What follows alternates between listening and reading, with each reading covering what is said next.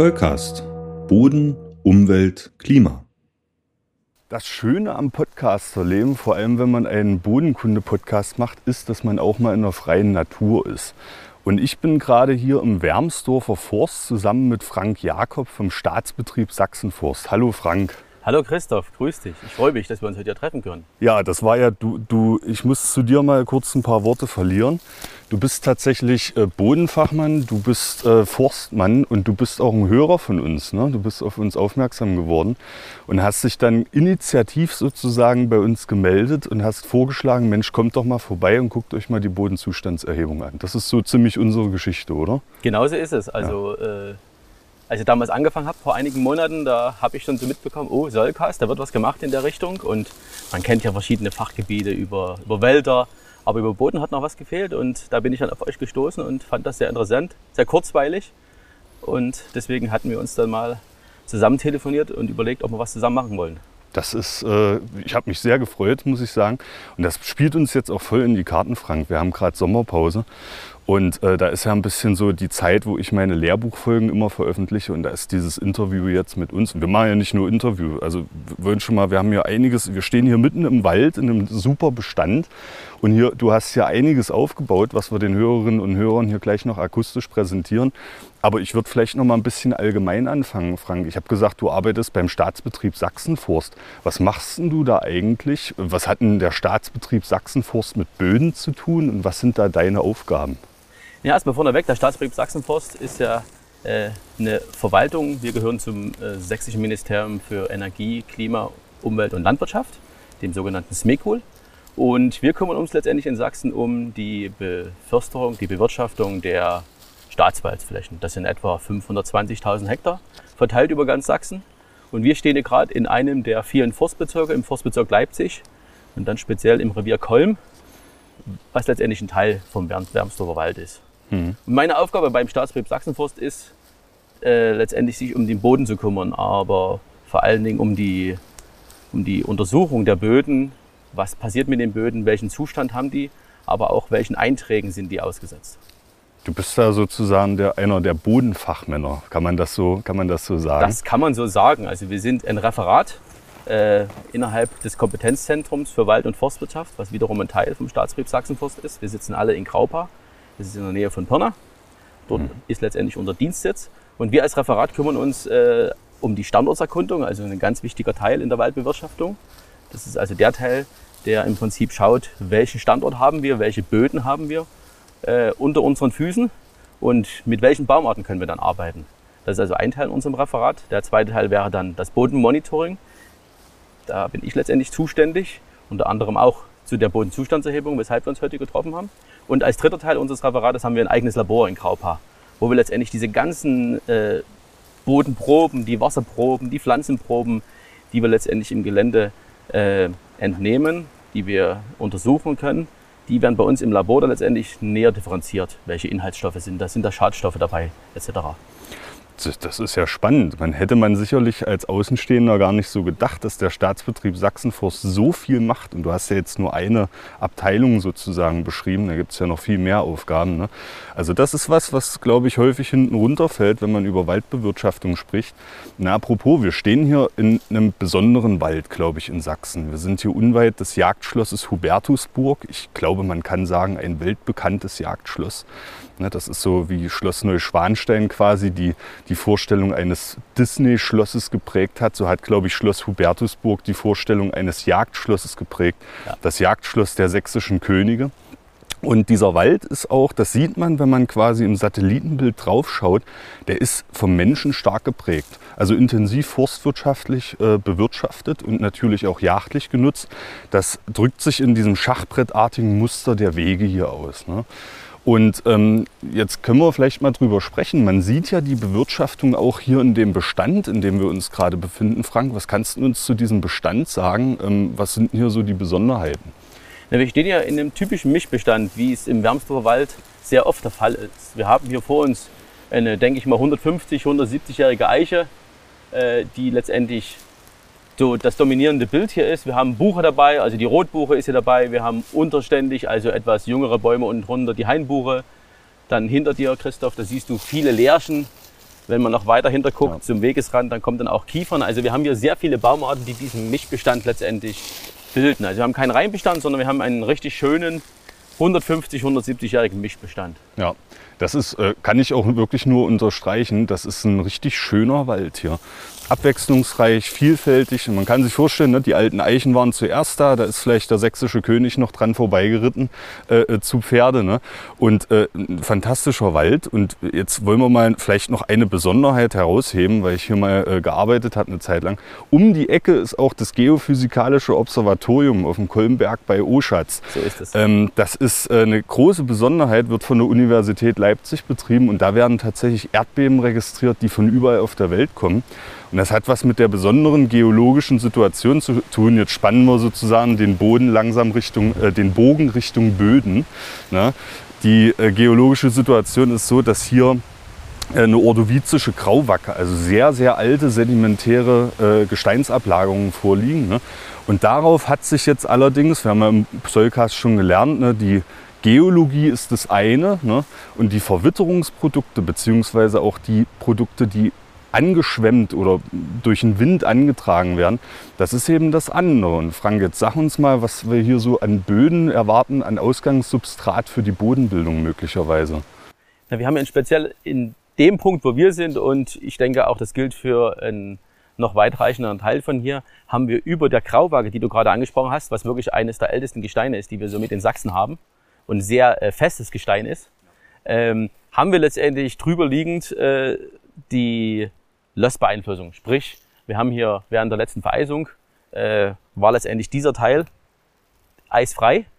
Und da hat es letztendlich dazu geführt, dass hier viel Löss herangeweht worden ist. Es ist ein äolisches Sediment, also oder ja, Sediment, das ist ganz leicht, wird also durch den Wind äh, verfrachtet und es gehört dann zur Fraktion, wenn man jetzt zum Beispiel die, die drei Bodenfraktionen sich anschaut, äh, Sand, Ton und Schluff, ist es also in die Schluffraktion zu, zu sehen. Ja wäre auch äh, entsprechend kalkhaltig noch. Ne? Also das sind mehr oder weniger, ne? ja, je nachdem, genau. äh, wie, wie das Substrat äh, gestaltet ist und so. Aber äh, gerade Lösböden oder Böden, die sich auf Lössubstrat ge gebildet haben, sind ja schon, gelten schon als nährstoffreich, ne? ja. gelten als fruchtbar. Und das ist vielleicht auch eine Grundlage dafür, dass wir eben hier so einen vielfältigen Bestand haben. Also dass forstwirtschaftlich hier auch so viel gemacht werden kann. Ne? Genau so ist es. Also wir sind im Bereich wir, äh, des Hügellandes. Wir trennen jetzt als, aus forstwirtschaftlicher Sicht Sachsen so in drei Bereiche. Das Tiefland. Das sind sehr sandige Böden mit typischer Bestockung aus Kiefer, also sehr arme Böden, nährstoffarm. Dann haben wir den Hügellandbereich, da sind wir gerade drin. Wir sind hier etwa bei 200 Meter über NN, also über normal Null. Das ist noch Hügellandsbereich, knapp zum Tiefland. Und wenn wir dann weiter nach Süden schauen, nach Süden gehen von Sachsen, dann kommt letztendlich das Bergland. Da wird es wesentlich äh, reliefreicher. Wir haben mehr Skelett, also mehr Steingehalte in den Böden und die Böden werden wieder ärmer. Also der Hügellandsbereich ist sehr stark lössgeprägt und deswegen nährstoffreich und äh, eigentlich favoritisiert von der Landwirtschaft. Ja, den, hat, den hat sozusagen die Forstwirtschaft hier abgerungen. Ja, und das sei ihr auch wirklich gegönnt. Ich finde das immer schön, wenn man durch so einen schönen Mischwald geht. Ne, und das äh, lädt auch tatsächlich zum Erholen ein. Und wir merken es auch gerade, wir nehmen hier Mitte Juli auf, 2023. Also außen auf dem Feld, ich kam gerade mit dem Fahrrad her, ist es teilweise schon brüllend warm, aber hier ist eigentlich recht angenehm temperiert. Ne, das auf alle Fälle, man merkt den Unterschied. Also die über 30 Grad, die wir die letzten Tage, letzten Woche hatten, die äh, fühlt man hier im Wald nicht. Das ist ja das schöne Waldinnenklima. Man kann sich hier gut zurückziehen und deswegen ist es auch zurzeit sehr angenehm für mich, diese Sachen, über die wir heute reden werden, über die Bodenzustandserhebung aktuell durchführen zu dürfen, weil ich darf dieser Hitze letztendlich entfliehen und mich im Wald mit Bodenkunde beschäftigen. Ah, das ist, jetzt hast du es schon angeschnitten, Frank. Wir müssen jetzt endlich zur Bodenzustandserhebung kommen, weswegen wir uns hier auch zusammengefunden haben. Die Bodenzustandserhebung, ein tolles deutsches zusammengesetztes Substantiv. Bodenzustand wird erhoben. Aber jetzt erklär uns doch mal ganz allgemein, was ist denn das eigentlich, die Bodenzustandserhebung? Wer macht denn das? Wer hat das initiiert und welchen Zweck hat die eigentlich? Ja, die Bodenzustandserhebung aktuell wird nicht nur in Sachsen durchgeführt, sondern in allen Bundesländern. Es ist also eine bundesweite Inventur, sagen wir, ist eine große Inventur. Und äh, wir führen diese Inventur seit letztem Jahr durch. Die läuft dieses Jahr und bis Ende 2024 und ins, insgesamt die dritte Bodenzustandsinventur. Und wenn es die dritte Bodenzustandsinventur ist, dann kannst du dir vorstellen, Christoph, gab es bestimmt auch eine zweite und eine erste. Und so ist es. Ja. Also das Ganze hat irgendwann mal angefangen Mitte der 80er Jahre, der 1980er Jahre. Also wir können ein paar Jahrzehnte zurückgucken. Und da gab es im Prinzip die Notwendigkeit zu schauen, was ist mit unseren Wäldern los was ist mit unseren Waldböden los. Und der ausschlaggebende Punkt war damals das Waldsterben. Also ich denke mal, äh, die, die ein paar Jahre älter sind äh, als 20, 30, die haben vielleicht noch die ein oder anderen Bilder im Kopf.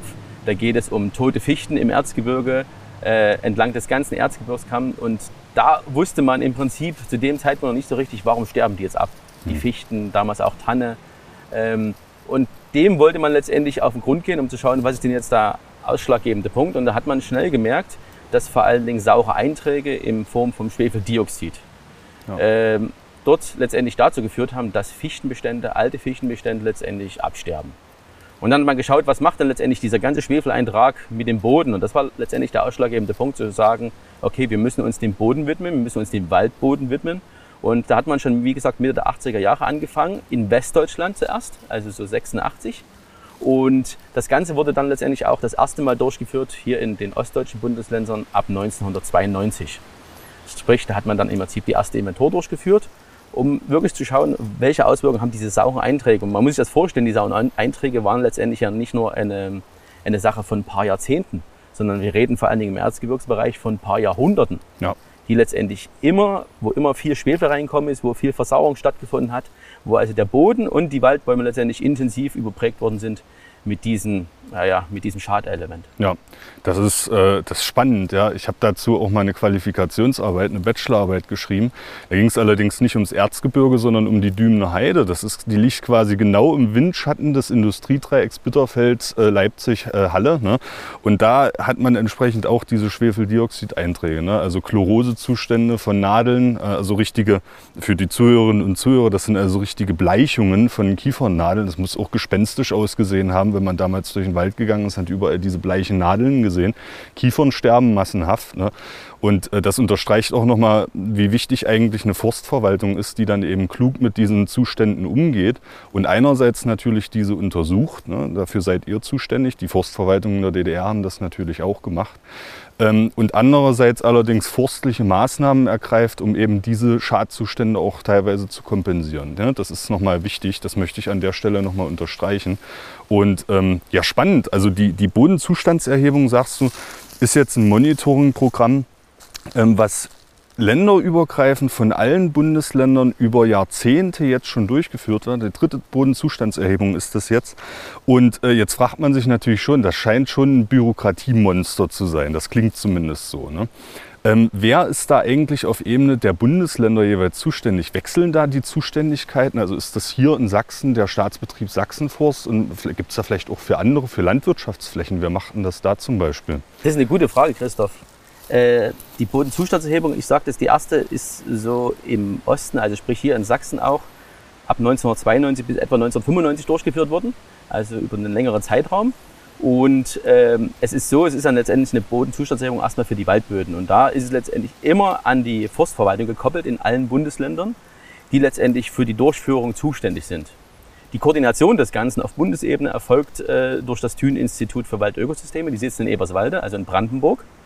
Und die haben letztendlich die Federführung, die ganze Koordination vor sich. Die machen letztendlich die äh, Manuals, sprich also, wie wird etwas durchgeführt. Und da haben wir uns in den letzten paar Jahren auch wieder intensiv zusammengesetzt innerhalb dieser Arbeitsgruppe. Das ist also eine Bund-Länder-Arbeitsgruppe. Und da haben wir uns vor dieser BZE 3 aktuell sehr intensiv zusammengesetzt und geschaut, okay, was ist das Ziel der BZE? Weil man kann sich ja vorstellen, wenn wir vor 30 Jahren, also Anfang der 90er, vor allen Dingen im Hinterkopf hatten, wir wollen erforschen, was passiert durch die Versauerung, was ist der Hauptschadstoff, äh, wie sieht vor allen Dingen die Ernährung der Bäume aus. Ernährung, also was du gerade sagtest, diese Chlorosen, äh, ist ja letztendlich einmal ein Versauerungseffekt, aber auch ein Effekt von Nährstoffmangel. Ja. Das ist ähnlich wie bei uns Menschen, wenn wir Kalzium- und Magnesiummangel haben, äh, dann tut sich das in entsprechender Form widerspiegeln. Ähnlich ist wie bei den Bäumen. Die zeigen dann also andere Farben der Blätter und der Nadeln. Und das ist letztendlich auch so ein Punkt gewesen, damals zu schauen, äh, wie stark ist denn die Versauerung und welche äh, Konsequenzen entstehen daraus für unsere Waldbäume. Ja. Und so haben wir auch für diese BZE 3 äh, geschaut, ist das immer noch ein aktuelles Problem? Ja. Oder ist die Ausrichtung, die Zielstellung der ganzen Untersuchungen anderer? Mhm. Was wir jetzt gut als Vorteil haben mit der BCD 3, sprich es gab nochmal eine BCD 2 von 2006 bis 2008 in allen Bundesländern im gesamten Bundesgebiet. Wir können also jetzt nicht nur den Zustand aktuell erfassen, im Jahr 2022 bis 2024, sondern wir können auch rückblickend schauen, wie hat sich denn dann das verändert zur BCD 2 und zur BCD 1. Also wir haben inzwischen eine Zeitreihe, die ist über 30 Jahre lang Und mit der kann man natürlich ganz viel Auswertung anstellen. Man kann ganz viel Fragestellungen bearbeiten und das ist halt der spannende Akt. Ich bin auch schon mega gespannt, was rauskommt. Ja. Bestimmte Tendenzen lassen sich sicherlich schon abschätzen. Das fußt auch auf der Erfahrung sicherlich der einzelnen Forstverwaltung ne, und auch der Revierleiterinnen und Revierleiter vor Ort. Die sehen das einfach. Ne. Auch Stichwort Klimawandel, da sprechen wir dann nachher noch mal drüber. Ähm, allerdings jetzt ist Einmal interessant natürlich, dass das äh, Thünen-Institut da so ein bisschen den, den Hut auf hat. Das entzerrt das für mich schon mal ein bisschen, weil die eben sagen, okay, methodisch müssen wir das so und so machen, dann ist das für alle Länder sozusagen gleich. Ne? Genau so ist es. Und die Forstverwaltungen würden auf Länderebene dann beispielsweise auch die Punkte auswählen ne? und würden dann die Beprobung äh, durchführen und die Daten dann zurückmelden. Ne? Genau so ist es. Also die Punkte auswählen ist ein gutes Stichwort. Das ist im Prinzip bereits bei der ersten BZE gemacht worden. Wir haben also in ganz Deutschland ein festes Raster. Mhm. In Sachsen ist es so, dass wir aller 4x4 Kilometer im Prinzip einen Messpunkt haben. Und dort, wo letztendlich Wald ist, äh, bei diesem gesamten Waldfläche, die wir in Sachsen haben, äh, da fällt letztendlich ein Punkt für die Bodenzustandserhebung drauf. Ja. Und das feste Raster, das besteht seit Anfang der 90er Jahre und wird, wie gesagt, bis heute fortgeführt. Und da kann man in Sachsen jetzt insgesamt von etwa 300 Punkten ausgehen, die also untersucht werden. Meine Herren, das ist eine ganze Menge. Wir sprechen gleich noch drüber, was hier genau gemacht wird. Wie gesagt, du hast schon einiges aufgebaut. Aber 300 Punkte, wie lange ist man da beschäftigt? Man kann das gerne, oder beziehungsweise bevor ich die Frage beantworte, muss ich vielleicht nochmal dazu sagen, dass wir uns nicht nur um den Boden kümmern. Das ist zwar sozusagen das Objekt der Begierde ja. für die Bodenzustandserhebung, aber wir schauen uns auch neben, der, neben dem Bodenzustand auch letztendlich die Vegetation an. Also zum einen wird der ganze Waldbestand, den wir hier sehen, im Umkreis von etwa 13 Metern komplett aufgenommen. Also wir vermessen alle Bäume, wir gucken, wie alt die sind, wie hoch die sind, wie dick die sind. Wir schauen uns an, wie viel Verjüngung hier da ist. Ja. Das ist ganz wichtig. Äh, wir schauen uns auch das Totholz, die Totholzmenge an. Äh, sehr äh, spannendes und aktuelles Thema. Also wie viel Totholz liegt hier, wie dick ist das Totholz, in welcher Zersetzungsphase befindet sich das Totholz und auch von welcher Baumart stammt das. Also Totholz von einer Eiche verwidert natürlich ganz anders oder langsamer als Totholz von einer Fichte. Das ist die zweite Komponente neben der Bodenaufnahme. Die dritte Komponente bei der Bodenzustandserhebung ist die Vegetationsaufnahme, also Bodenvegetation. Mhm. Dann haben wir hier ein Feld, spannen wir hier um dieses Profil drumherum, etwa 400 Quadratmeter. Und da wird letztendlich einmal im Jahr, einmal in dieser Periode, in dieser Aufnahme der BZE 3, die komplette Bodenvegetation aufgenommen. Also geschaut, also wie ist die, welche krautischen Pflanzen kommen hier vor, wie ist der Deckungsgrad und so weiter und so fort, weil das ja ein spannendes Zusammenspiel ist zwischen Bodenvegetation und zwischen dem Bodenzustand. Das wäre die dritte Komponente und die letzte Komponente wäre dann letztendlich die Platt- und Nadelproben. Also wir sind auch einmal während dieser ganzen BZE hier an diesem Punkt und nehmen Platt- und Nadelproben, um letztendlich zu schauen, äh, wie gut sind diese mit unterschiedlichen Nährstoffen versorgt. Ich nenne das auch gerne immer das Blutbild des Waldes. Ja. Also es ist ähnlich wie bei dem Blutbild des Menschen. Man kann also letztendlich ein komplettes Screening machen von Aluminium bis Zink. Was steckt in den Blättern drinne? Und dann gibt's für jedes Element, für jede Baumart so eine Art äh, Optimalbereich. Und wenn das erreicht ist, sagt man, okay, dieser Baum, diese Eiche hier, die ist gut mit Magnesium versorgt. Wenn die aber darunter liegt, müssen wir uns einen Kopf machen, okay, warum ist das so? Was für Auswirkungen hat das? Zeigt die irgendwelche Verfärbung?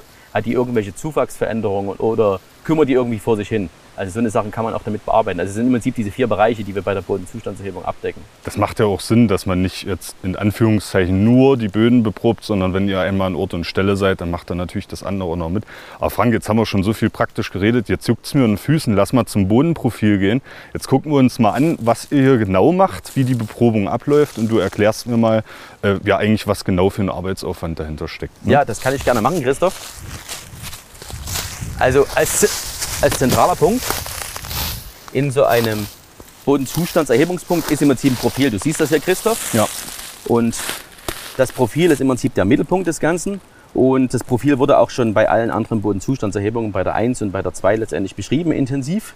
Ähm, da fängt man letztendlich bei einer Humusbeschreibung an. Das ist ja das Gute im Wald. Wir haben also eine mächtige Humusauflage, die kann differieren zwischen einem Zentimeter bei sehr aktiven, bei sehr bodenökologisch intensiv durchwurzelten und bearbeiteten äh, Punkten. Aber die kann auch etwas stärker sein, bis zu 7 oder 8 Zentimeter, wenn also viel Auflage vorhanden ist, wenn also äh, wenig Bodentiere da sind, die also dort letztendlich zu einer intensiven Durchmischung führen können. Und nach dieser Humusauflage kommt letztendlich ein Mineralboden. Und das können wir alles letztendlich hier sehen. Das wird dokumentiert, auch bei der BZE 3. Und dann wird letztendlich auch das Ganze beschrieben. Was ist es? Welche Horizonte sehen wir hier? Ähm, und diese Horizontierung, die du ja letztendlich auch in deinem Podcast schon in, sehr oft beschrieben hast, können wir letztendlich mit den Horizonten, die wir haben, zu einem Bodentyp kommen. Ja. Genau. Da können wir, können wir vielleicht mal, wir, wir haben hier ein Mini-Profil ausgehoben. Ne? Natürlich, äh, weil, weil du sagst, äh, du willst jetzt den Bereich ja auch nicht unnötig stören. Ne? Aber man kann hier schon an so einem kleinen Profil äh, einiges sehen, wie ich finde.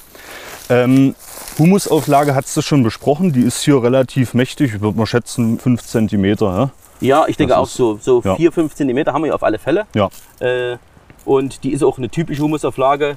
Wir können das auch gerne noch mal etwas, etwas sauberer beschreiben. Also wir haben hier eine L-Lage. Mhm. Das sind vor allem die Blätter. Hier viel Laub, Streu, Buchenblätter sehen wir hier. Ja. Die sind äh, teilweise zersetzt.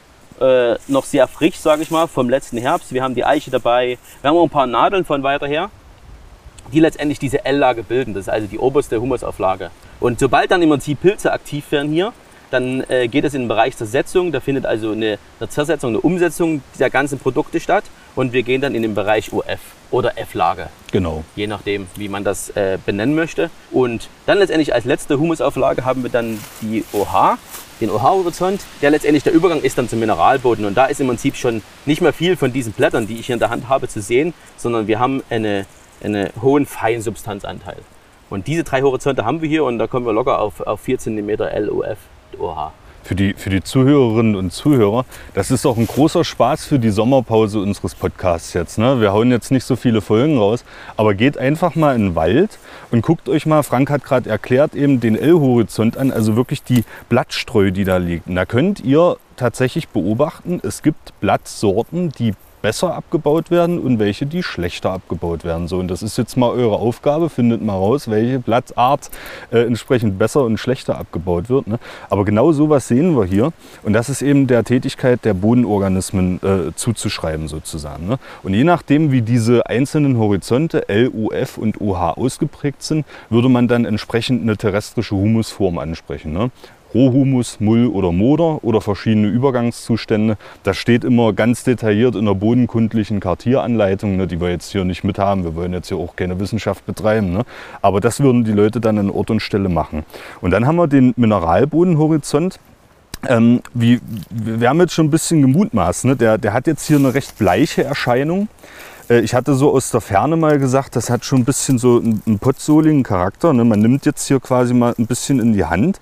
Und was interessant ist, ist immer, ob dann quasi Bodenmaterial, Mineralbodenmaterial in den Rillen, äh, in den Hautrillen der Finger hängen bleibt. Und das ist definitiv der Fall. Das ist ein Indikator dafür, dass wir eben auch viel Material der Schluffraktion schon haben. Ne? Ja, Das genau ist- so ist es. Also dieses typische Mehlige. Ne? Ja, genau. Wenn man das dann jetzt trocknen lässt und dann die Hände zusammenschlägt, dann äh, fängt das auch an, wieder sich äh, zu bewegen. Sprich, es ist sehr fein und kann letztendlich über wenig Wind und dann über weite Strecken transportiert werden. Und das ist auch sehr hart. Also wie du merkst, ich habe dir gerade eine Probe gegeben, Christoph. Ja. Das ist sehr hart. Also wir merken schon wieder, das ist jetzt äh, kein Festgestein, sondern es ist einfach nur ionisches Sediment, was letztendlich stark zusammenhaftet und aufgrund der Trockenheit, die wir jetzt schon wieder im Wald haben, die letzten Monate, die letzten Wochen, äh, ist das im Prinzip schwierig, auch hier reinzugraben. Als ich von uns angefangen habe, dachte ich, ui, hier haben wir überall viele Stein, Gesteinsbrocken. Nee, das ist nicht der Fall. Das ist wirklich dieser, dieser Schluff, der hier stark zusammenpappt und es also schwierig ist, da reinzukommen, als Wurzel so beispielsweise. Genau, ja, das ist, das ist sehr, sehr spannend. Du hast auch gesagt, also es gibt äh, Vermutungen, dass, dieses, dass dieser Standort hier auch zusätzlich noch Grundwasser beeinflusst ist. Ne? Also es möglich, möglicherweise ein bisschen eine Verkleidung äh, stattgefunden hat. Oder aber, dass das Material äh, im Unterboden schon so weit verdichtet ist, dass quasi Staunässe entsteht. Ne? Das wären halt hier noch so Vermutungen. Können wir jetzt nicht sagen. Das Profil ist auf äh, 30 bis 40 Zentimeter ausgehoben. Da kann man so, sowas noch nicht sagen. Ne? Aber das mal für die Zuhörerinnen und Zuhörer, äh, was man alles an so einem Bodenprofil tatsächlich schon ablesen kann. Ne? Ja, und ihr ja. nehmt dann auch Bodenproben. Genau, also vorgesehen ist es, ihr Bodenproben zu nehmen. Das ist letztendlich die, äh, der Hauptaugenmerk. Und wir versuchen da bis zwei Meter zu gehen. Also uns interessieren tatsächlich äh, die, die ersten zwei Meter vom Mineralboden plus den Humus, der oben drauf ist, hier diese vier, fünf Zentimeter. Und wenn wir so weit kommen, wie gesagt, das muss noch mehr, mehr aufgegraben werden, dann versuchen wir auch bis in diese Tiefe dann unsere Proben zu nehmen. Jetzt ist es so, wir haben einmal das Profil als Mittelpunkt. Aber uns ist es wichtig, als, oder den Kollegen, die damals mit der BZE, mit der Bodenzustandserhebung 1 angefangen haben, zu schauen, wie ist denn der Bodenzustand hier dieses Standortes. Man versucht also nicht nur an einem Punkt, sondern Ja. versucht mit Hilfe von verschiedenen Messpunkten, wir sagen dazu sogenannten Satellitenpunkten, das Ganze äh, in der Fläche besser zu beschreiben. Und das sind halt acht Stück. Also man beginnt im Prinzip hier mit so einer Busole, mit so einem Kompass. Äh, hat man letztendlich vom Mittelpunkt aus, fängt man an, sich Norden einzurichten. Und genau in diese Richtung setzt man dann den ersten Messpunkt, den ersten Satellit in Abstand von 10 Metern. Du hast das hier auch ganz äh, grundlegend so aufgebaut. Ne? Also am Bodenprofil ist sozusagen ein Flock eingeschlagen und auf dem Flock liegt jetzt gerade ein Kompass. Und der Kompass zeigt uns entsprechend an, wo Norden ist. Nach Süden wäre das Jagdschloss Hubertusburg, das haben wir vorhin schon besprochen. Ne? Und genau in nördliche Richtung, in welchem Abstand, Frank? Das wären dann 10 Meter. Wir haben da so ein Ultraschallmessgerät, mit dem wir auch die Baumhöhen messen beispielsweise. Das kann man dann also von der Mitte aus bis zu dem Punkt messen und da kann man dann schön hier durch den Bestand, auch wenn ein bisschen Bäume da sind, ein bisschen Unterstand, diese 10 Meter, ohne dass wir ein Maßband ausrollen muss. Also das ist ja auch letztendlich eine Zeitkomponente, können wir also diese acht Punkte in weniger Zeit äh, einmessen. Genau. Und das ist, das ist ganz cool. Also ich habe jetzt, mir juckt jetzt schon in den Füßen, Frank, ich würde gerne die Geodaten dazu auswerten. Dann hat man sozusagen sternförmig um das Profil ringsherum verschiedene Beprobungspunkte und kann dann eben auch Heterogenitäten ausmachen in Genau dem so Bereich. Ne? Genau so. Kann ja jetzt sein, wir stehen jetzt hier an einem Standort, kann ja sein, dass das nur mal so eine kleine Lös Lösader ist, ne, die hier reingeflogen kommt und so. Damit versucht man eben sowas zu eliminieren. Ja, richtig, an, das ne? ist genau so. Also, dass man da die Vielfältigkeit dieses Standorts, du siehst da, hier ist eine Struktur drin, vor uns die etwas älteren Bäume, hinter uns ist, ist schon mehr Verjüngung da, aber auch ein paar alte Bäume, sodass wir also eine Unterschiedlichkeit der Standorte haben und das wollen wir letztendlich abdecken. Weil diese Erhebung, du sagtest ganz am Anfang schon, die ist halt sehr intensiv, die ist halt sehr zeit- und kostenaufwendig und da will man natürlich auch letztendlich das so sauber abdecken, dass die Daten, die man dann erhält, nach den drei Jahren auch valide sind und dass man auch mit denen letztendlich sauber umgehen kann. Einwandfrei. Jetzt hast du noch schweres Gerät mitgebracht, Genau. Frank. Jetzt gehen wir mal zu einem der Satellitenpunkte und werden uns mal anschauen, äh, liebe Zuhörerinnen und Zuhörer, während wir da hinlaufen, muss ich euch auch mal sagen, der Frank ist Heimwerker. Der hat hier für den Staatsbetrieb Sachsenforst hat er hier ein Gestell gebaut, äh, mit dem es also auch möglich ist, die Proben, die wir jetzt gleich entnehmen, äh, hier zu untersuchen, uns den Leuten sozusagen etwas einfacher zu machen. Ich kann euch aus eigener Erfahrung sagen, im Gelände sind solche äh, Investitionen oder solche Erfindungen wirklich Gold wert, ne? weil das ist echt harte Arbeit und der Frank wird uns jetzt mal akustisch vorführen, was das für harte Arbeit ist. Aber erstmal, du hast jetzt hier ein Gerät, was ich identifizieren würde als, naja, ich bin ja vom Fach, aber das ist ein Bohrstock, aber unten ist sozusagen wie so eine zylindrische Glocke dran, Frank. Genau so ist es. Wir haben hier eine Art Bohrstock. Das Ganze nennt sich in, im Fachjargon ein Wurzelbohrer. Der hat im Prinzip eine Länge von 15 cm und einen Durchmesser von 8 cm. Und in diesem Bereich, in diesem Volumen können wir letztendlich eine Boden, Bodenprobe aufnehmen. Oben drauf ist ungefähr 1 Meter, 1,20 ein, ein Bohr, eine Bohrstange. Und die können wir letztendlich mit einem einfachen Gummihammer, mit einem kleinen Gummihammer in den Boden treiben. Und das werden wir jetzt mal tun, Christoph. Ja, jetzt wird's, jetzt wird's körperlich hier. Und wir haben ja schon gehört, liebe Zuhörerinnen und Zuhörer, Frank, der kloppt jetzt schon und nach ein paar Zentimetern, wenn wir nämlich aus dem humosen Material raus sind, fällt es deutlich schwerer. Und er hat den jetzt ein paar Mal gedreht und schlägt jetzt weiter. Ich sehe aber den Zylinder noch an der Oberfläche. Das heißt, Frank weiß auch, er ist noch nicht fertig. Er muss körperlich sich noch anstrengen. So, jetzt haben wir die 15 cm komplett in den Humus plus den Boden rein getrieben. Und wir wollen jetzt natürlich die ersten Humushorizonte oder die ersten drei Humushorizonte in dem Fall mitnehmen, plus den ersten Bereich des Bodens, des Ja. Mineralbodens. Und wir hoffen mal, dass trotz der Trockenheit hier alles in dem Bohrstock bleibt. Ich ziehe das jetzt mal raus hier. Und siehe da, ja, Sieht gut aus. der Löss ist schön verfestigt. Du siehst Ja. hier die gleiche Farbe wie im Profil. Ja, Und wenn wir uns das anschauen mit der Fingerprobe, haben wir auch hier wieder das gleiche Bild. Sprich, der Schluff ist da, wir haben den Löss, dieses Mehlische, es bleibt schön in den Fingerrillen hängen und ich denke mal, wir sind in einem guten Bereich. Jetzt könnte man, äh, wir haben jetzt beide keine Salzsäure dabei, da wäre wär noch interessant, ob der noch kalkhaltig ist, vermutlich nicht. Ne? Man, man sieht auch hier, er hat so leichte Verbraunungs, also er hat ein paar, ein paar Rottöne drin, ganz leicht. Das ist anders als bei dem Profil da vorne, da war es eher bleich. Also ich hatte an- eingangs Mhm. gesagt, es sah ein bisschen aus wie ein Potzoe, Ja. eben so eine Bleiche. Ne? Aber hier ist er ein bisschen rötlich verfärbt, ein bisschen bräunlich. Also das spricht schon so für, für äh, den bodenbildenden Prozess der Verbraunung. Ne? Verlähmung braucht er nicht unbedingt, weil er schon in der Schluffraktion ist groß. Ne? Aber äh, vor allem die Verbraunung, die hier stattgefunden hat. Ne? Also Bildung von, von Eisenoxiden und anderen färbenden Mineralien, die entsprechend den Boden hier anfärben. Ja, So ist es, so ist es. Also genau diese Kalkgeschichte, was du sagtest mit äh, Salzsäure, ich denke, die können wir uns ja sparen. Im Ja. Großteil der, der Waldböden ist es so, der Schluff liegt nun halt schon hier Ja. seit mehr als 12.000 Jahren. ja. und der ist entkalkt. Sprich, wir haben zwar hier immer noch einen besseren Standort oder einen nährstoffreicheren Standort als beispielsweise im, im Tiefland, im sächsischen Tiefland. wo wir letztendlich die Kiefer haben, oder im sächsischen Erzgebirge, wo letztendlich sehr nährstoffarme Böden vorherrschen, ist das hier schon, sage ich mal, die besseren Standorte. Aber wie gesagt, ich denke, den Kalk, der hat sich hier schon verabschiedet. Ja, das denke ich auch. Ne? Und äh, für die Zuhörerinnen und Zuhörer, das ist immer ganz spannend. Die Leute fragen mich immer, was rennst du im Gelände mit Salzsäure rum? Ne? Ja. Aber äh, nur, nur, mal zur Erklärung, man kann tatsächlich den Kalkgehalt, also erstens mal, wenn man Salzsäure auf ein kalkhaltiges Substrat gibt, dann schäumt das. Und dann kann der gewiefte Bodenkundler oder die gewiefte Bodenkundlerin auch an dem Schäumen selbst feststellen, in welcher Größe Größenordnung etwa der Kalkgehalt ist. Ne? Also ob das schon carbonatisch ist oder ob das noch mergelig ist oder ob das wirklich nur einen ganz geringen Kalkgehalt hat. Ne? Deswegen, so äh, Geländemethoden sind manchmal gar nicht blöd, um eine erste Einschätzung zu bekommen. Ne? So ist es, so ist es. Vor allen Dingen für Exkursionen oder Übungen mit Studenten. Da will man ja nicht erst warten, bis man irgendwann eine Laboranalyse hat. So ist es. Wo ist der pH-Wert, wie viel Kalk ist da drin, sondern wir brauchen auch anhand der Farbe können wir einschätzen, ist da viel Humus drin. Und anhand dieses Kalktestes, den du gerade beschrieben hast, will man natürlich auch sagen, okay, da ist ein bisschen was drin und der Nährstoffbedarf, der ist nicht unwichtig. Genau. Und jetzt haben wir quasi diese zylindrische Probe genommen und jetzt kommt dein Gestell zum Einsatz. Äh, ich beschreibe das mal kurz. Das ist quasi ein, ein Bock, ne? also wie ein, wie ein Sägebock, den du hier aufgebaut hast. Dann hast du eine Holzlatte drauf montiert und auf der Holzlatte ist quasi ein Stück Dachrinne, ne? sodass das nach oben offen ist. Und jetzt hättest du quasi die Möglichkeit, aus den Bohrstock legst du jetzt schön rein und genau. dann nimmst du eine Kurbel. Und jetzt nehme ich meine Kurbel und kann mit der Kurbel letztendlich diesen Zylinder, ah. diesen Bodenzylinder, aus meinem Bohrstock, der 15 cm hat, ja. letztendlich rausschieben und habe dann die gesamte Bodenprobe Herrlich. Äh, hier in, dem, in der Halbrinne liegen. Fantastisch. Und kann die letztendlich jetzt für den ersten Satelliten beschreiben. Ich kann sie fotodokumentarisch festhalten, das Ganze. Ja und kann letztendlich auch für den Humus erstmal sehen, wie stark ist der L, wie stark ja. ist der OF und wie stark ist der OH, um dann ableiten zu können, ist es ein Motor, ist es ein rohmusartiger Motor oder sind wir ja schon eher bei einer besseren Humusform mullartiger Motor oder sogar Mull. Also das alles findet für die einzelnen Satelliten achtmal statt an jedem BZE-Punkt. Meine Herren, das ist, und du sagtest das, es wird dann auch noch dokumentiert. Die Proben werden sicherlich eingetütet, da muss eine Probennummer drauf, das muss dann abtransportiert werden. Ne?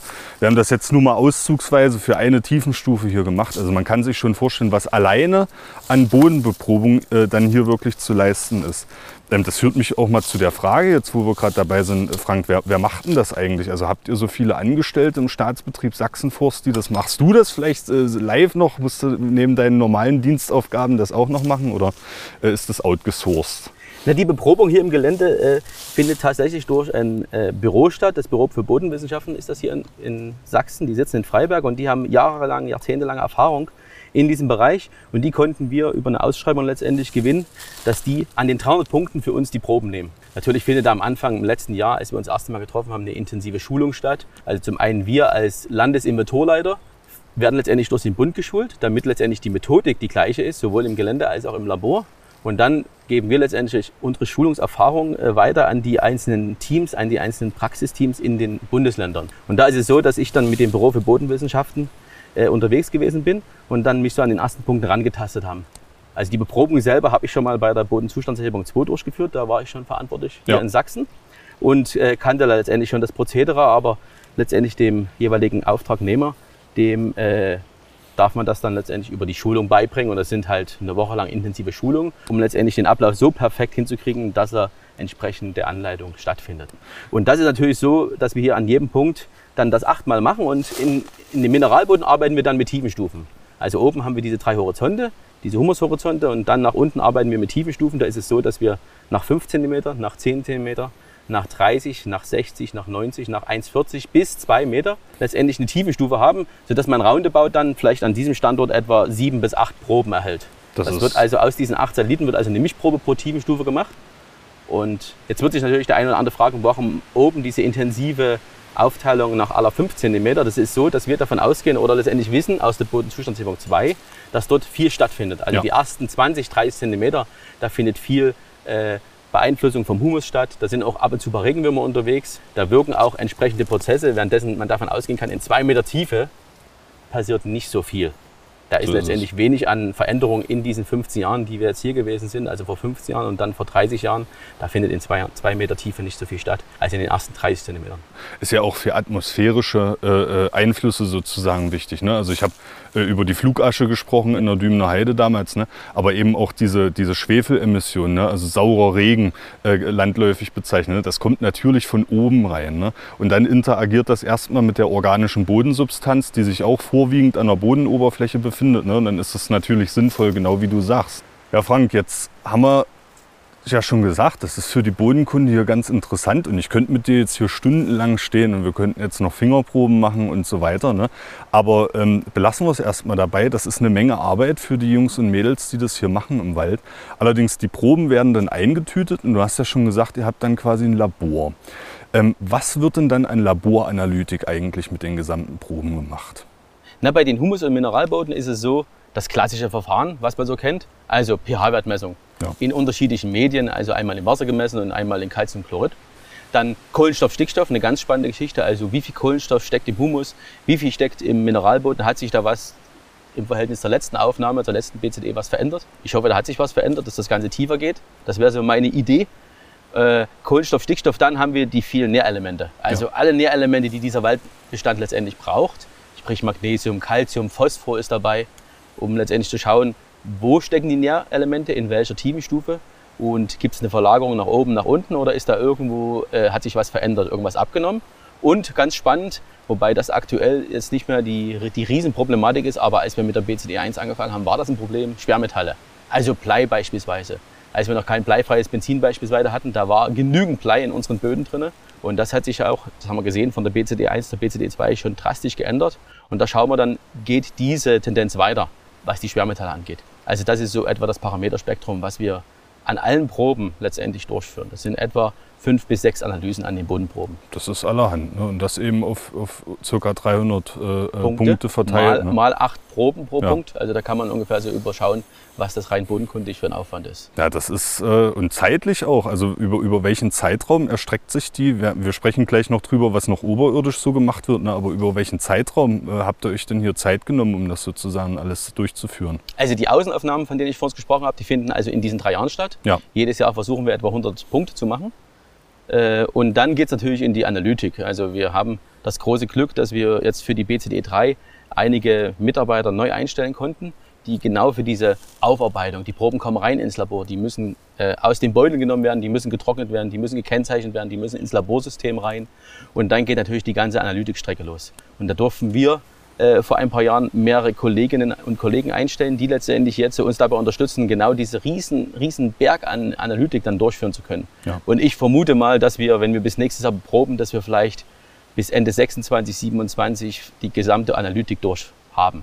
Das ist, äh, ja, habt ihr noch einiges zu tun. Ja? Definitiv. Und das ist aber andererseits ja auch schön, äh, weil das wieder Arbeitsplätze schafft ne? und weil das ja auch was Handfestes ist. Ne? Also da ähm, jeder, ich meine, es, es wird immer viel geleugnet in der heutigen Zeit und so, das sage ich jetzt mal als Außenstehender und so, aber eine, eine saubere Laboranalytik, das ist was Handfestes, da geht es um Zahlen, Daten und Fakten. Ne? Und deswegen ist es auch mal wichtig, dass die Leute wissen, dass man hier nicht mit einem Zauberstab durch den Wald rennt und sich mal ein bisschen Böden fotografiert, ne? sondern die Bodenzustandserhebung ist eben mehr als das. Ist eine handfeste Geschichte. Also Ja. wir, wir äh, versuchen klare Ergebnisse zu schaffen, die wir dann im Prinzip sehr unvoreingenommen interpretieren. Ja. Also wir wissen nicht, in welche Richtung es geht. Wir haben ein paar Ideen.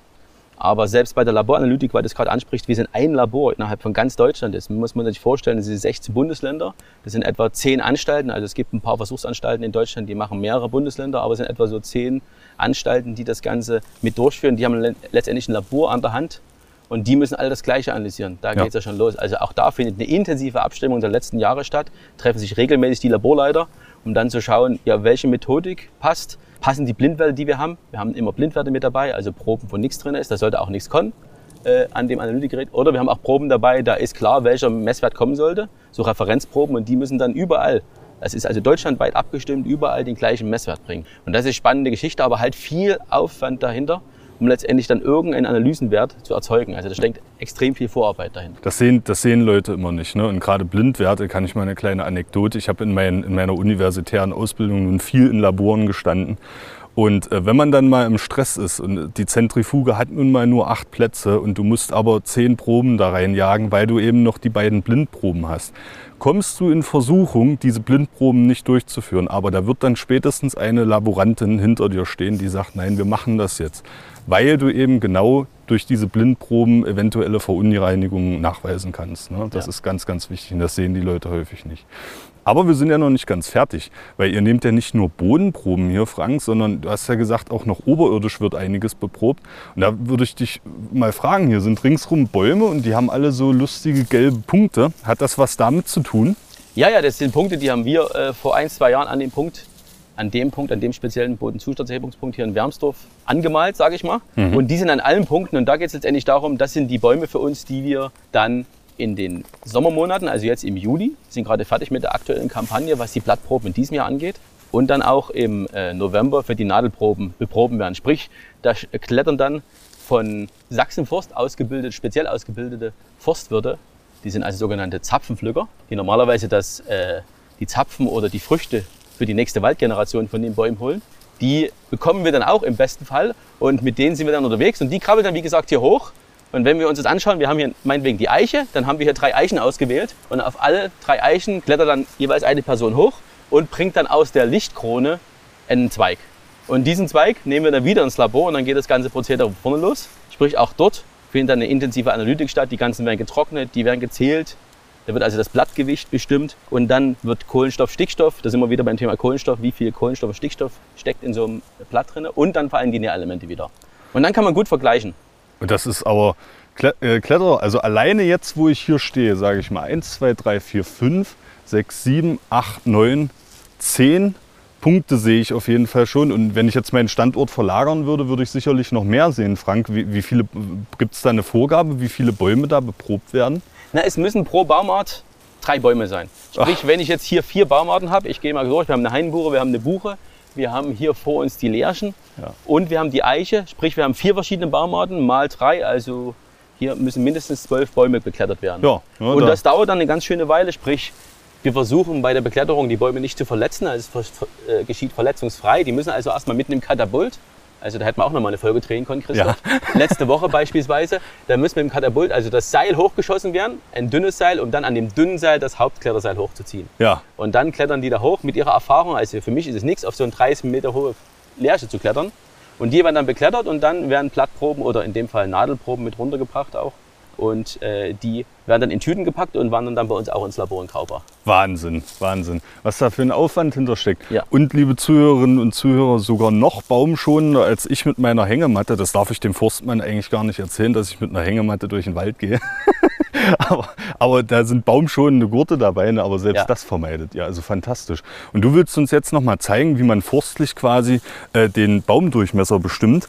Das ist nämlich auch noch eine Me- Methode, die Studierenden, uns hören ja auch viele Studierende, möglicherweise einmal anwenden müssen. Also ich hatte es eingangs ja gesagt gehabt, dass wir uns um den Punkt herum in etwa 12, 13 Meter in einem Radius sind etwa 1000 Quadratmeter werden alle Bäume, die hier stehen, vermessen. Sprich, die kriegen erstmal einen Namen, welche Baumart.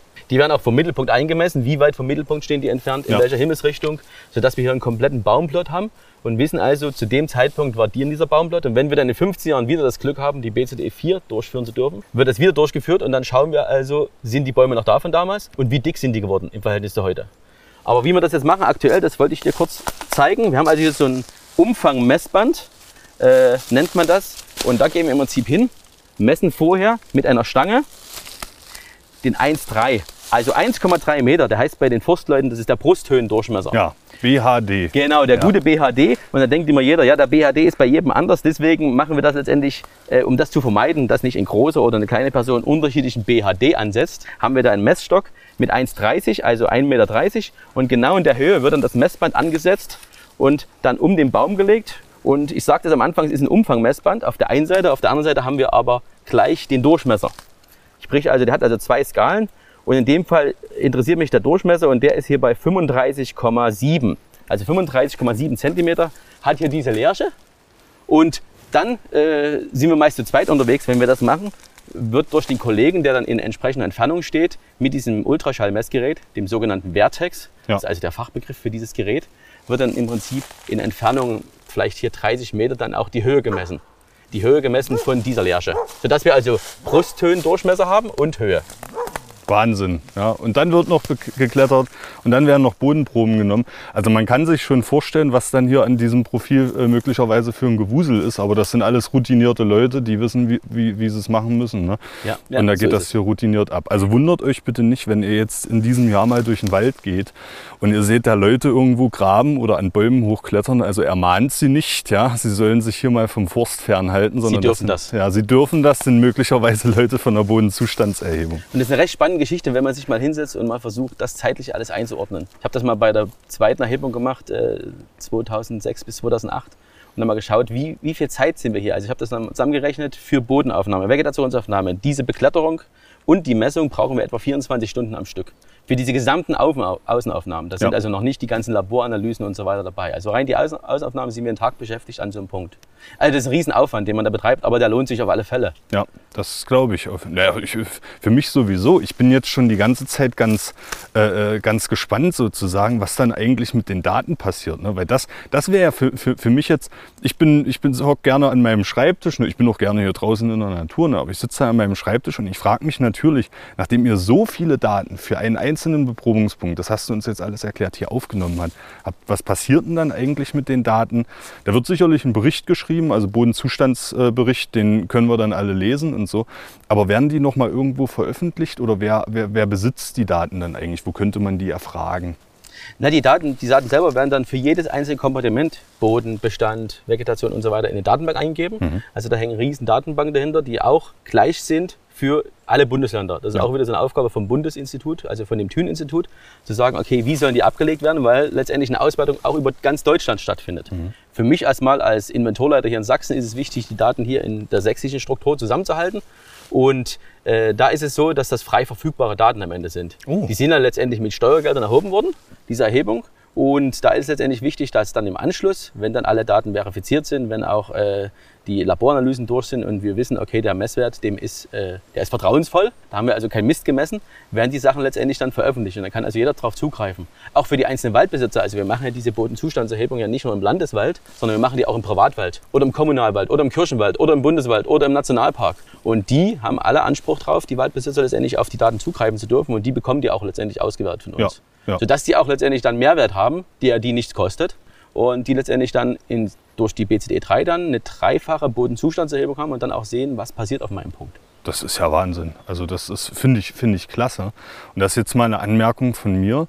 Ähm, ich, ich sitze ja wohnorttechnisch, bin ich irgendwann mal gewechselt von Sachsen-Anhalt nach Sachsen quasi.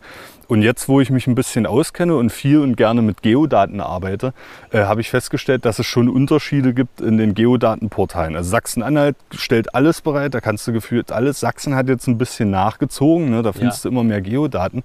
Aber das ist gut deswegen, dass du das sagst, dass man das ba da datenbanktechnisch dann auch abrufen kann und dass jeder und jede da einfach auch mal gucken kann, wie ist denn da eigentlich der Zustand des Waldbodens. Was sind, das weiß man ja nicht, ne? was ist denn auf so einem lös geprägten Waldboden, wie sind denn da eigentlich typischerweise vielleicht die Schwermetallwerte, ne? was sind die Hintergrundwerte, wie ist da die Nährstoffversorgung. Ne?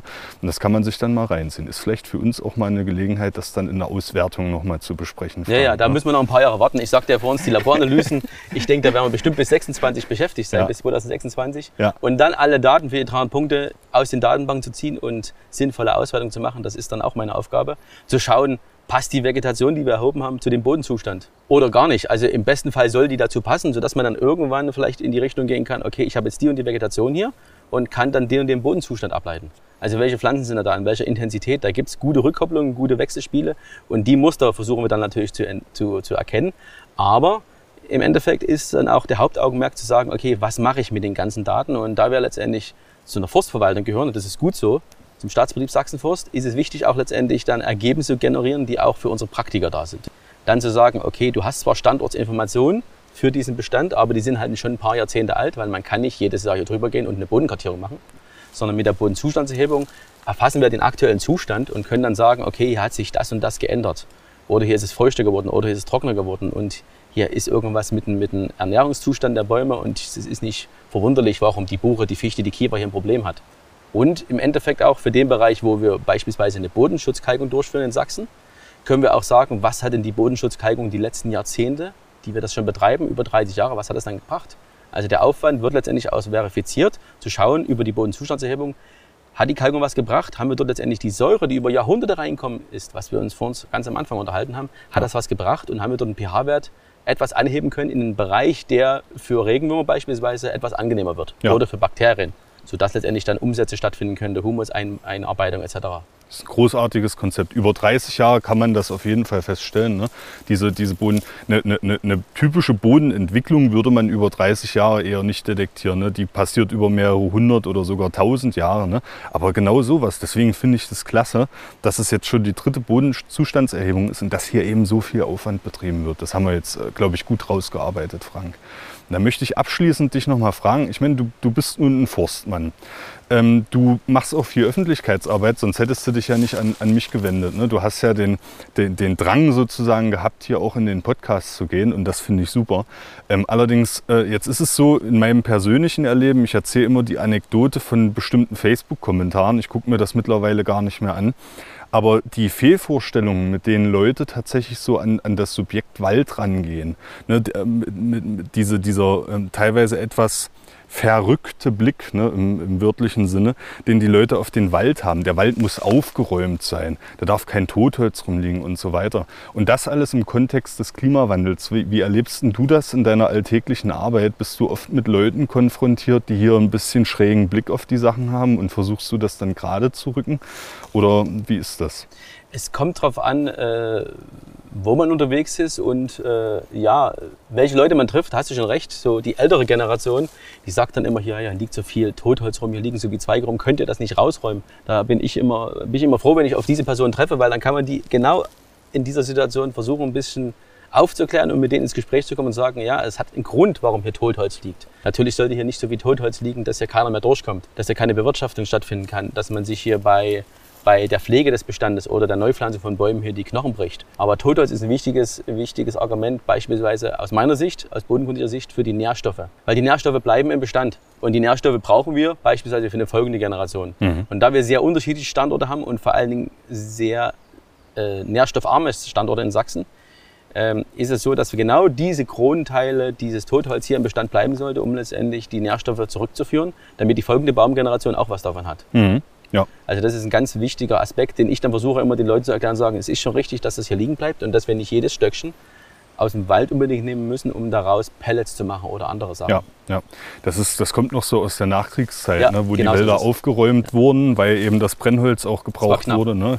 Und es gab auch Zeiten, in denen die, die Laubstreu beispielsweise zu, in, in, in, Stallungen eingestreut wurde. Ne? Laubrechen, ganz, ganz, ganz, äh, ganz heikles Ding. Äh, Ja. Damals, äh, es ist noch gar nicht so lange her, ich denke 50, 60, 70 Jahre, da Ja. wurde das nicht nur für den, für den Streu im Dings genommen, im Stall, sondern auch für die, für die Bett.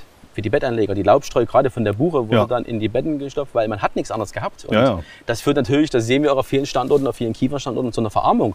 Also wir haben dort im Prinzip, wenn dort permanent der Humus abgeräumt wird, permanent die Streu weggeräumt wird, dann haben wir natürlich fehlende Nährstoffe. Also wo soll die nächste Baumgeneration, wo soll der Boden seine Nährstoffe rausnehmen? Ja. Also aus den Niederschlägen kommt nicht so viel. Das ist so. Frank, und äh, da, das, das spannt einen wundervollen Bogen. Ich habe in der dritten Folge des Zollcasts über Heinrich Kotta gesprochen. Und Heinrich Kotta hat damals schon festgestellt, genau das, was wir gerade gesagt haben. Die Wälder waren aufgeräumt, da wurde Waldweidewirtschaft betrieben, die waren komplett verarmt. Ne? Also du hast richtige Erscheinungen von Nährstoffarmut gehabt. Ne? Und das hat ihn eben motiviert, die moderne Forstwissenschaft zu begründen, die ja auch in Tarant heute zum Glück noch ansässig ist. Ich kann jedem und jeder nur empfehlen, fahrt mal nach Tarant, guckt euch dieses tolle Tal an äh, und die, den Hochschulstandort. Das ist wirklich sehr malerisch. Und Frank, ich finde es schön, dass wir uns heute hier getroffen haben, dass wir miteinander gesprochen haben und dass du als Forstmann diese Tradition von Heinrich Kotta quasi in die Gegenwart führst. Ne? Jetzt, äh, jetzt, jetzt äh, wi- winkst du ganz bescheiden mit dem Kopf, aber ich finde, es ist tatsächlich so. Du hast auch einen, einen Aufklärungsauftrag. Du machst hier wirklich großartige Aufklärungsarbeit, zum Beispiel durch dieses Interview. Aber du machst ja noch viel mehr. Du gibst Interviews mit Zeitungen. Man kann im Internet viel über dich lesen. Ich packe sicherlich in die Shownotes auch mal den einen oder anderen Zeitungsartikel, wo du auftrittst. Ne? dass man das sieht. Und ich finde schon, du bist in der Tradition von Heinrich Kotta, führst das fort. Und deswegen fand ich es schön, dass wir uns hier begegnet sind. Und ich bedanke mich ganz herzlich bei dir für dieses Interview. Und ich bedanke mich auch bei deiner lieben Tochter Jasmin, die hier für die Technik äh, äh hergehalten hat und die ganze Zeit wachsamen Auges schaut, ob auch das Aufnahmegerät aufzeichnet und ob Hintergrundgeräusche uns nicht stören. Vielen Dank euch beiden. Ja. Und ich hoffe, dass wir noch viel miteinander zu tun haben und viele, viele weitere Gespräche miteinander führen. Gerne doch, das kann ich nur zurückgeben. Also ich denke, das ein oder andere Thema werden wir bestimmt nochmal zum Thema Wald, zum Thema Waldböden. Forstliches Umweltmonitoring ist ganz spannend, ja. was wir seit 30 Jahren machen. Also ich denke, da werden wir noch das ein oder andere nette anstellen können, Christoph. Ich danke mir auch, dass du die Zeit genommen hast, dass wir hier zusammen mal den Tag begehen konnten. Es war eine Freude, Frank. Bis bald, liebe Zuhörerinnen und Zuhörer. Tschüss. Der Sollcast ist für euch kostenlos und das soll auch so bleiben. Ihr könnt uns dabei helfen. Zum Beispiel durch eine kleine Überweisung auf das Geschäftskonto oder via PayPal. Wie das genau funktioniert, seht ihr auf solcast.de unter dem Punkt Unterstützen. Das Geld wird für die digitale Infrastruktur verwendet und darüber hinaus in Technik investiert. Vielen Dank für eure Unterstützung.